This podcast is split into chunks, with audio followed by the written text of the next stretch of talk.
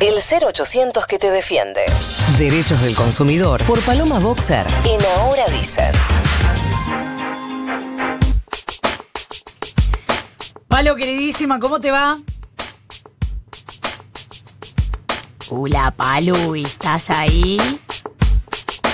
Sí, Susana. Bueno, si no quiere, no quiere. O sea, tampoco vamos a estar presionando a, a la gente. O sea, si no- cuando no se puede, no se puede. Me parece a mí. Lo vamos intentando. Yo lo intento una vez más. Por ejemplo, Palo, ¿estás ahí?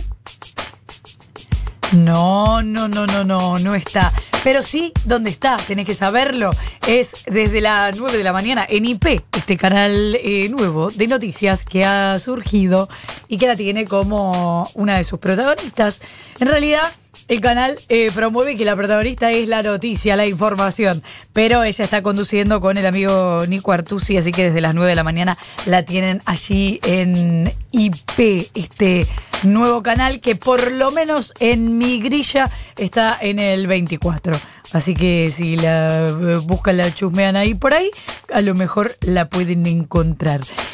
Mientras tanto nos estamos preguntando qué harías si te tomaras el día libre, en qué aprovecharías el día libre. Hashtag ahora dicen en Twitter, audios en la aplicación. Y hay algunos mensajes al respecto, por ejemplo, desde Bristol, UK, United Kingdom. Les mando un abrazo, viva Bowie y la radio. Bell dice, un día libre de hijos, libre de cocinar, lavar, limpiar, jugar y entretener, cerrar ventana, apagar luz, quitar las crocs y clavado con triple giro mortal hacia atrás a la cama, despertame en 2021, ¿ves? Es lo que me pasa a mí, básicamente. Buen día, ahora, ayer vi IP, qué buenazo está Gaby Suet, tira alguien por acá, qué fuerte las declaraciones del oyentismo. Patricia dice, cargar combustible, equipo de mate e irme a Córdoba a ver a mi hija. Qué lindo sería eh, poder viajar en este momento, irse a... ¿A dónde? No sé, porque para pasar el día tampoco da como a pasarte el día en Europa. Da más pasarte el día en un Mar del Plata, algo así. Palo, ahora sí, ¿te encontrás del otro lado? Sí, por supuesto, cara estoy. ¿Cómo andan? ¿Cómo estás? Che, ¿qué harías si te tomaras el día libre? Eh, ¿Dormir es opción viable? Sí, completamente. Yo creo que es la que más sale. Sí, sí, hasta las 11, ¿eh? Y después desayunaría en la cama. Y Hermoso. después, tipo, cogería y me volvería a dormir, tipo... Qué fuerte, como- Palo. no saldría de la cama en todo el día. Bueno, perfecto. Palo, ¿qué onda hoy? ¿De qué vamos a hablar? ¿Qué onda el tomate? Vamos a conversar hoy. ¿Qué onda che, el tomate? Sí, bueno, no sé, ¿ustedes fueron a la verdulería últimamente? En mi barrio, yo vivo en colegiales, un toque cheto, 180 pesos el kilo está el tomate. Yo, en la medida que puedo, como no como tomate, trato de que no haya tomate en casa. No se lo digas a nadie. Ah, claro, vos tenés un temita con las verduras. Con la verdad, sí. me había olvidado. Sí. Pero mira, hay barrios incluso de la capital donde está 200 pesos y de hecho, datos oficiales, ¿eh? según el INDEC, en septiembre subió 50% el precio del tomate y sale casi el triple que en marzo. O sea, hay un temita ahí. Hay un temita. Sí, y además el problema es que nuestra dieta es, es muy difícil de reemplazar el tomate, porque posta la ensalada mixta es como una institución y es la verdura que más se consume en el país. De hecho, también es la que más se planta en invernaderos. Claro. O sea, si sacás la soja, el tomate ranquea ahí grosso. Y bueno, o sea, el tomate no tiene la culpa, perdón, lo tenía que decir, qué culpa tiene el tomate. La estuve cantando toda la noche, chicos, mi novio me odia, casi se separa. Eh, pero bueno, está bueno preguntarnos por qué está subiendo tanto el precio. ¿Y por qué El- está subiendo tanto? Mira, la clásica en la que siempre aparece es tipo, ¿me está cagando mi verdulero? No, no, tu verdulero no te está cagando. El precio, de hecho, promedio mayorista está en 90, 100 pesos. Y es lógico que te lo vendan con un 80% de recargo. O sea, 180 pesos es, es lo más normal. Un poco más, quizás es medio ladri, pero no sé, también en barrios más chetos el alquiler de la verdulería es más cara, entonces Claro. bueno, ahí hay que compensar. Hay una web que, que yo se las recomiendo, que está buenísimo que consulten cuando tengan miedo, si digan, no, esto es demasiado, que es la web del Banco del banco del Mercado Central. Se llama Compromiso pre- hay precios Social de? Abastecimiento. ¿Qué cosa? ¿Hay precios ahí para ver? Sí, ahí te publican Mirá. el precio mayorista, o sea, a cuánto se consigue en el mercado, y un sugerido que ellos tienen de venta al público. Bien. Siempre calcula un poco más de lo que figura ahí, ¿eh? Porque después cuando hablas con los verduleros dicen que no, que esos precios son demasiado bajos.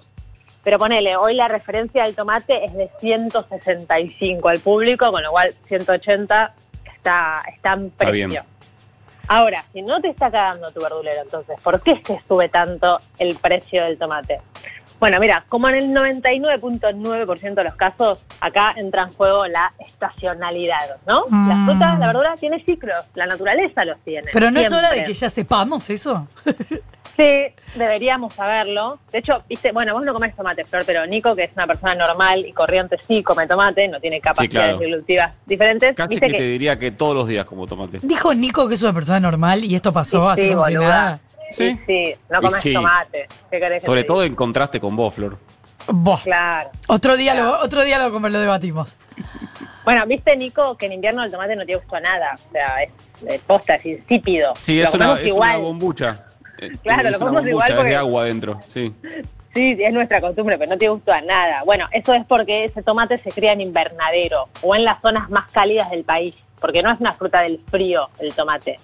Entonces, siempre a fines de invierno y comienzo de la primavera hay faltante de producto porque se da como el cambio, desde que deja de venir del norte, deja de venir del NOA y pasa a volver a venir de Corrientes y de La Plata, que es donde está el tomate más rico, el tomate un poco más real. Claro. Bueno, siempre entonces, fin de invierno y comienzo de primavera, hay faltante. Incluso algunos años llegamos a importar tomate, poner de Paraguay, Uruguay o de países limítrofes, pero que este año la primavera vino rara. ¿Se acuerdan? Al principio hizo mucho calor, Sí. después hizo mucho frío, fue como una primavera extrañísima y eso retrasó un poco la cosecha. Entonces ahora estamos en ese momento donde el tomate del norte o de Corrientes hay poco y además queda muy lejos, con lo cual el flete es caro. La nafta subió tres veces en los últimos meses, no se olviden, entonces traer ese tomate es carísimo. Y todavía el tomate de la provincia de Buenos Aires, de la zona de Quintas de la Plata y de Mendoza, todavía no empezó a llegar. Pero espera, Palo, entonces este es un problema que se da en el área metropolitana de Buenos Aires. No, en, la Patagonia pasa lo mismo, porque ahí también traen el tomate de Corrientes o del norte. Todavía más caro, ¿entendés? Pasa peor, claro.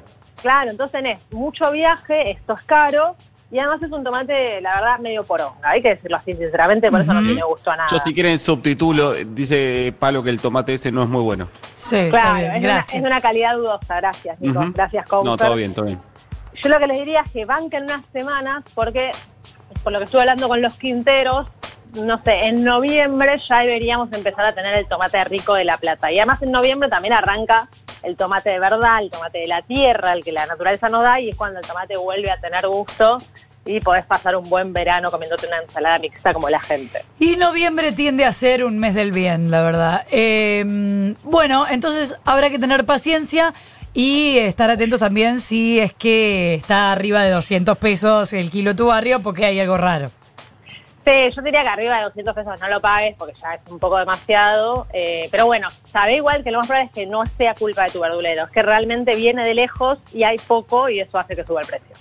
Acá tengo mensajes. eh, dicen que la plata está a 300 pesos. Me escribe eh, Martín, un amigo que está escuchando el programa. 250 pesos en Villa del Parque. Dice que por suerte está bien, que fue a la verdulería, pero que por suerte está bien, que no, se no, preocupen. no lo lastimaron. Bueno, Sí. Eh, escándalo. Así que nos viene bien el dato de palo, Sí. como siempre, todos los datos de palo. Gracias, palo. sí. No, gracias a ustedes, chicos. Prometo hablar mejor la próxima. Ahí salió la canción, así que ya la. Paula, la concha de. No, pero qué vergüenza, por ¿Qué favor. le ¿Para qué pasa? hacemos un programa de radio para chocarlo así? Es una señora que está desatada esta mañana, quiero decir. No, sí, sí, sí. sí, Por ya si no lo habían notado, se hace de desató. televisión. Se desató por completo. Llegó Sí, la tele y te sale como Lady Gaga, ¿viste cómo es? Quiero ver puteando en IP, ¿eh? Completamente desatada. Eh, Paloma Boxer, te mando un beso. Chao, chicos. Hasta Beso. Palo. 8 en punto de la mañana. Apenas sale el sol y ya nadie se queda callado. Florencia Halfon, Nicolás Fiorentino. Ahora dicen.